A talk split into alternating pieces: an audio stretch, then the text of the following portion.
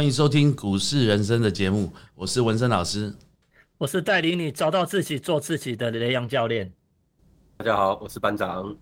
哎，今天哈要跟各位同学啊，我们来讨论的事情是这个，我们讲均线的多重宇宙。因为我们在六月十二号和那个礼拜的时候，我们讲了单一均线嘛，哦，但是我们就想说，哦，哎，其实单一均线操作当然是很简单呢，哦，不过其实均线还有非常多的变化。好像是两条均线以上的应用啊，诶，像这个部分，梁教练，你平常我们讲教科书啊，我们都什么样的例子可以在操作？诶，我们一般哈，在那个线型上，大家都应该不是两条了，大概都看到大概五条或甚至六条以上哈，那其实。一样啊，我们知道两条的应用以后，就可以延伸到三条、四条。那两条均线的应用，通常它会衍生出一个名词，叫做黄金交叉。大家耳熟能详的，还有一个死亡交叉。那什么是黄金交叉嘞？我们就对黄金交叉要下一个就是定义，就是当短天期的均线向上穿越长天期的均线，这个就叫做黄金交叉。那反过头来讲，哈，当短天期的均线向下跌破长天期的均线，它就叫做死亡交叉。那如果两条线呢，一个是向上，一个是向下，一个是向下，一个是向上，那没有同向的话，那个就我们叫普通交叉。那当股价如果均线走出黄金交叉，它通常代表的是趋势已经成型，它有机会多头排列再延伸。好，只要没有死亡交叉前，它这个行情就有机会持续一直发展下去。那如果死亡交叉的话，就是代表空头排列，只要没有看到黄金交叉，这个空方的走势就会一直的持续下去。那如果我们看到普通交叉的话，就要小心。那通常就是代表短期和长期的均线没有同向，那通常那个趋势就会非常的不明显。哦，以上就是这个两条均线的一个简单的运用。对，其实哈，哎。我们讲均线的交叉，其实像我自己在运用啊，我自己也蛮多的，待会再跟大家分享。但是其实我们还会提到一个问题，就是说哈，均线的类别啦，常常我们会听到，因为我们习惯啊，我自己就习惯用比较简单简单的均线嘛。哦，简单均线，简单讲，就是说就用收盘价去计算，然后去假设五日均线就是最近五天的收盘价去除以五嘛。好，二十均线月线就是。最近二十个交易日收盘价去除以那个那个二十嘛，哦，大概就是这样。诶，但是我其实也听过蛮多的啦，像什么加权移动均线，哦，像加权移动均线呐，呃，有些人就会跟我们在讲，在分享的时候就说，诶，其实这个会比较怎么样怎么样怎么样怎么样。哦，我们以前常听过嘛，或者是说，呃，我要用什么费波南系数哦来设定，所以季线是用什么五十五，是不是？哦，常会遇到这种状况啦。哦，其实就不外乎什么，大家就想说，哦，诶，这个地方我是不是能够利用均线参数的调整，还是利用不同的均线？诶，我想要怎么样提前大家一步进场？哦，我常常听到这个问题，我就 那时候就觉得，诶，好像有点道理。但是越久，我就发觉好像不是那么回事，因为你越早进场，你不是也越早出场吗？哦，我觉得概念上是不是这样？诶，梁教你这个有什么想法，跟我们分享一下？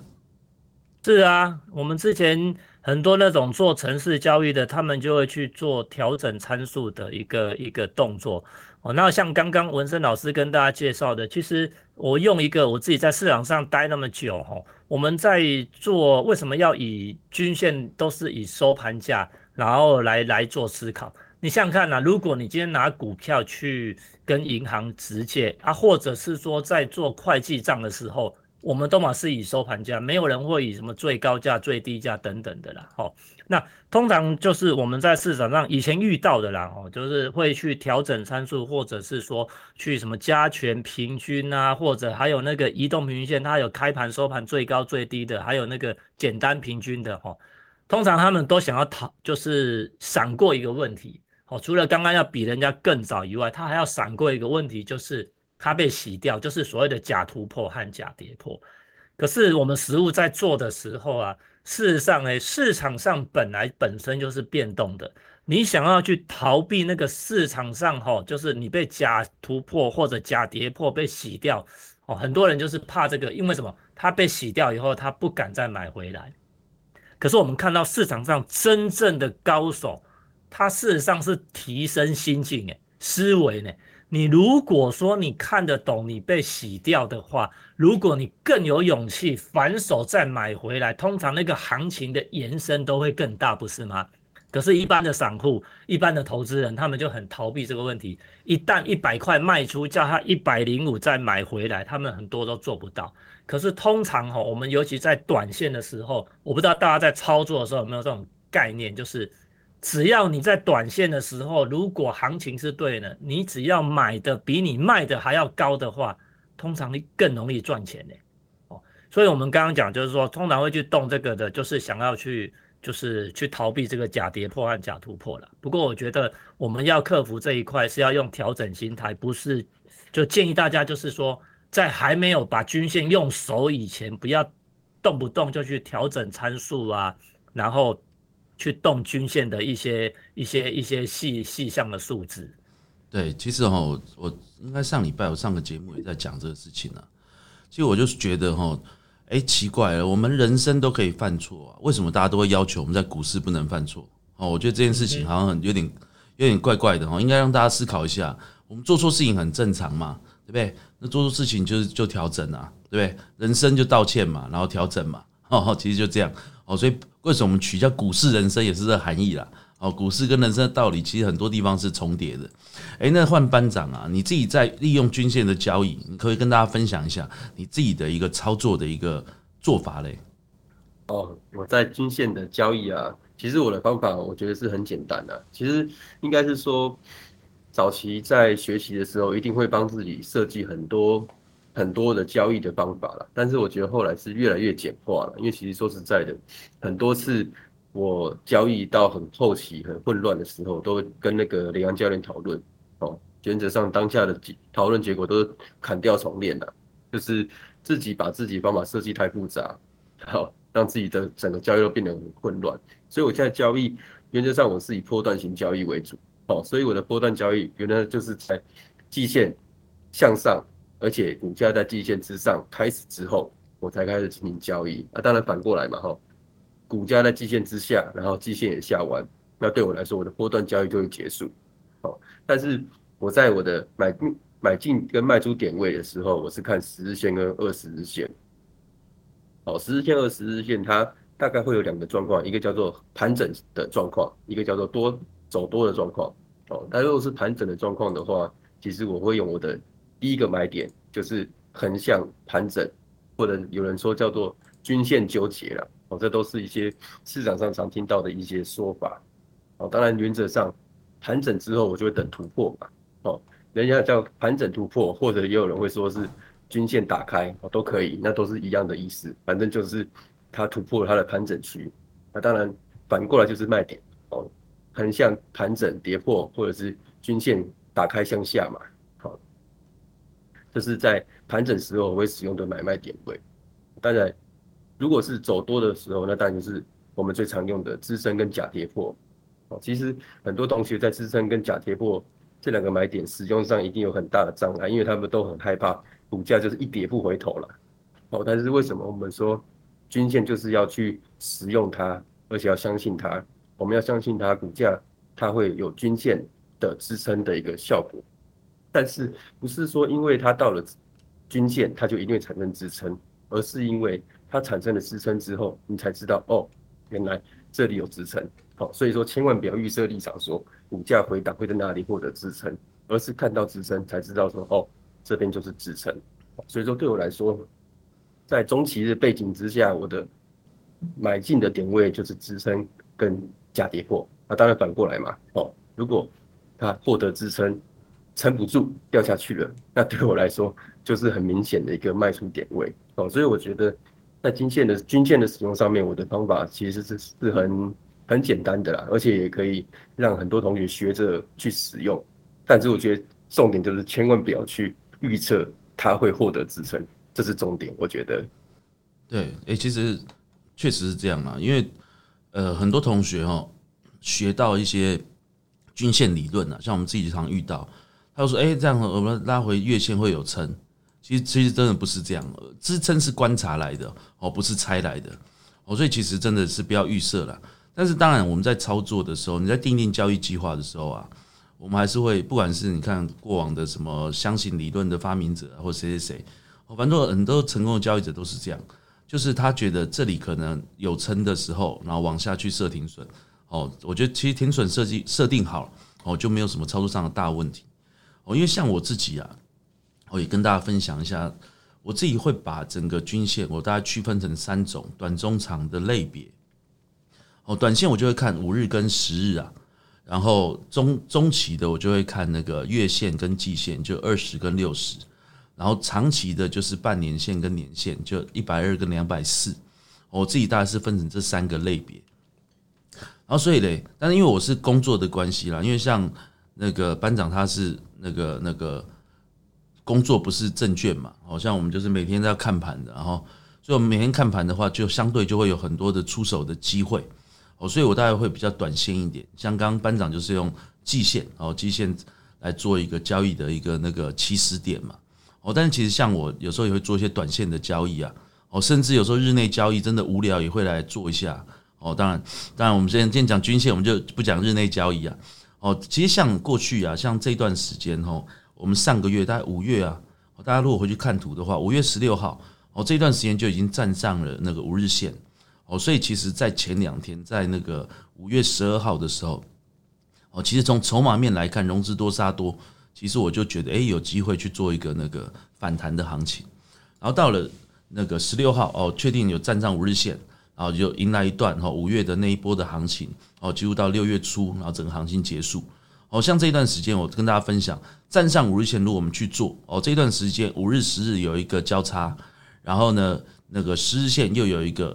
开始弯头再往上走的这个这样一个状况哦，所以其实短线的行情，像我就会这样子去操作。那同样的道理哈，如果我们把这个五日、十日站上五日，可以进场操作。然后跟十日有一个黄金交叉进行一个加码的话，哦，那这种行情我们是不是也可以套用在二十跟六十？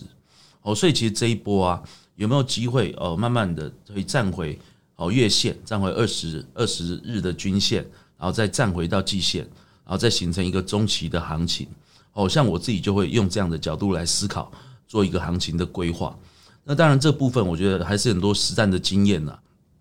那我们除了大盘这样规划之外，我们个股。因为我们个股一定会选择优于大盘的个股嘛，对不对？所以，我们选择优于大盘的个股，用均线去操作，然后再选择哦大盘好的时机点，然后来进行操作。所以在整个操作的一个选择跟一个先后顺序上面，我觉得大家就可以利用这个方式去开始把自己短中长线去做一个切割。哦，那当然有什么复杂的问题，我相信这后面一定有很多更多衍生更多更多的问题。好，所以也欢迎大家再再来跟我们讨论。来，那我们再请了那个梁教练啊，你觉得哦，我们均线其实有很多方法，你有没有什么提供大家一些，大家在学习上面，在应用上面一些好的一些建议嘞？其实我在上课的时候啊，应该 我们的同学如果是旧的听众，应该都知道哦。那刚刚那个文珍老师还有班长有跟大家分享过。他们而且分享的非常的详细。那这边我跟大家分享我的短线、中线、长线如何定义。其实我的短线很简单，就是十日、二十日线黄金交叉就是短多的开始，十日、二十日死亡交叉就是短多的结束。然后如果我的中线就是只要股价站上季线就是中多的开始，跌破季线就是中多的结束。那长线的话就是突破两百日线，然后开始长多的开始。如果跌破两百日线就是。长多的结束哦，那原则上呢，其实我们三个人分享的，事实上我们三个人周期用的都是几乎都是相似，但是不相同，没有一样相同的啦，但是很接近。哦，你看像刚刚班长和这个文生老师，他们都有做短线哦，可是班长是属于波段波段交易，大家不知道有没有听得出来？班长做的很简单，他就是要有中多以上的行情才做。所以它是在中多以上的行情去积极做短线的交易，好，那如果是中空的行情，他就不做。所以刚刚文生老师是短线只要有行情他就会做，所以他五月份事实上是中空的格局，但是短多有行情，文生老师就可以出手用五日线、十日线，而且也做的就是有一有一个有一小段的获利。那因为班长就没有参与这个行情，那为什么呢？因为班长要上班呐，他其实现在跟我们大家录录音，真的都是特别的播控。那文生老师他自己有在看盘，他是比较跟我一样都是金融业出身。那我也是金融业出身，我为什么没有就是积极的做短线呢？因为文生老师很年轻啊，他有短线交易的那种旺盛的精力啊。那因为这个雷阳教练，其实在这市场上久了，年纪也到一定程度了啊，做短线的那个折磨哈，其实有时候。对我来讲，哈，我都觉得，那我干脆就是就是就是放弃这个短线的行情，好，那我就是等待比较有波段的行情的时候，我可能才会出手。那我们为什么跟大家讲说这三个就是说，呃，不同的类型，就是要跟大家讲，其实在市场上，哦，不可能有两个人的操作模式是一模一样的。所以每一个投资人的第一个最重要的，在均线这边，就是要找出自己的操作周期啊！你要找出自己的操作周期哦。我们有跟大家一直分享一段非常经典的话，叫做：如果你操作不知短中长，即便赚钱也不长啊！哦，操作不知短中长，即便赚钱也不长。所以每个人就是要找出自己的固定的周期。那为什么要固定呢？比如说，如果你找不到，不知道自己适合哪一个。哦，那你也可以去，比如说啊，跟我们三个啊，或者说跟你有缘的老师或有缘的这个这个这个朋友啊，你跟人家学习，先模仿别人的。为什么要先跟人家一样的？因为你跟人家一样的时候，你跟他讨论的时候，你才有一个共识啊，就是共同的周期。大家用共同的周期，共同的，比如说像文胜老师的短线是五日线、十日线，我的短线是十日线、二十日线。你跟我讨论短线，还有跟文生老师讨论短线，中间可能就会有一点出入了。所以你一定要先知道你用的参数是多少，就是你用的十日线、二十日线还是五日线、十日线。那我们在讨论的时候才会有一个，就是在一个时共同的时间架构，这样讨论出来才会有一个操作的一个固定性。好，那。你可以看你跟文山老师比较合，还是看雷阳教练比较顺眼。总之，你就是要找一个固定自己的周期，然后固定完以后呢，累积你的实战的经验，然后慢慢的你就会朝你固定的这个周期这边思考。等到假以时日啊，功力大成的时候，你就可以去做出就是磨合出找出自己适合的周期，然后如就是如法的炮制，好，然后这样一直重复的这个。交易模式这样子，对，其实哦，像我们最近都是会，因为我自己都会有一些教学嘛，交易方法的教学。哦，其实我发觉真的，哎，每个人听到的状况啊，最后都会形成不一样的做法。哦，因为最近我有讲到日内交易，我们怎么找进出场点嘛，对不对？哦，怎么怎么怎么进场，怎么设停损。哦，然后有些同学就哎就很积极哦，呃，他觉得要说，哎，那这个东西。我们选完股票，他就会呃用方法一直做，一直做，一直做。好，其实我觉得这蛮有趣的。我觉得真的，大家在操作的过程啊，哦，因为我们其实很难复制，人跟人是很难复制的嘛，对不对？然后所以说，你在这个角度啊，我觉得大家在操作的时候，你真的就是用心去感受哦，因为我们我们会会提出这些方法，其实就是我们有经过一定的时间的磨练，然后学习。然后我们就会有一个固定的方法在操作，然后那当然大家在听我们节目啊，或者是在上课啊，哦，你都可以去学习这些方法，然后找到自己适合的模式。我觉得这是很好很好的，而且你重点是你学了之后要做哦，要有尝试哦，要进去有赚钱有亏钱哦，有开心有难过哦，这样子我觉得才会有一个正向啦。然后你做完之后，你就会发觉，哎，慢慢就开始有培养一些交易的信心。啊，慢慢你就会在磨练出自己的方法哦。因为像班长啊，我们他一定是这么多年的时间，一定有很多的变化嘛。对啊，我觉得班长就是一个非常好的例子啊。诶，那到现在对不对？哦，现在都开始。讲我说啊，短线不要做这样哈 啊呃，不过啊，当然了，我们有时候没办法，工作的关系，我们还是必须要短线偶尔要出手一下啦，这是没办法 哦。但是 OK 啊，确实是这样哦，确实我们在整个中期的多头可以延伸一个大行情的时候，大家可以积极去做哦。但是在短线的行情，我们要很清楚这短线的行情哦，所以我们也不会下大注哦，其实就是这样哦。所以当然还有很多。在交易的市场，我觉得还有很多东西可以去做分享啊，包含均线，我们现在分享的是均线的多重宇宙嘛，对不对？但是其实均线也是一个很好做资金控管的一个工具哦。哦，这个我们就后面我们再找时间再来跟各位同学再来分享。OK，那我们今天时间也差不多了，梁阳教练有没有补充什么嘞？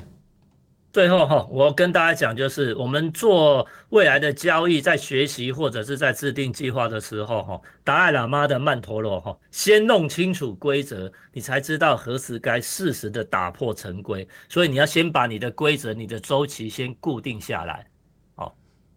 好，谢谢梁教练，这个也是很有智慧的一句话。哦，所以我们真的在交易上祝福大家先找出自己的规则，哦，先熟悉一下规则，然后你才知道什么时候可以去做变化。好，祝福大家这一段时间可以操作顺利啊！然后接下来如果有行情的话，我们也好好把握。好，OK，那今天就到此喽，到此喽，拜拜，谢谢大家，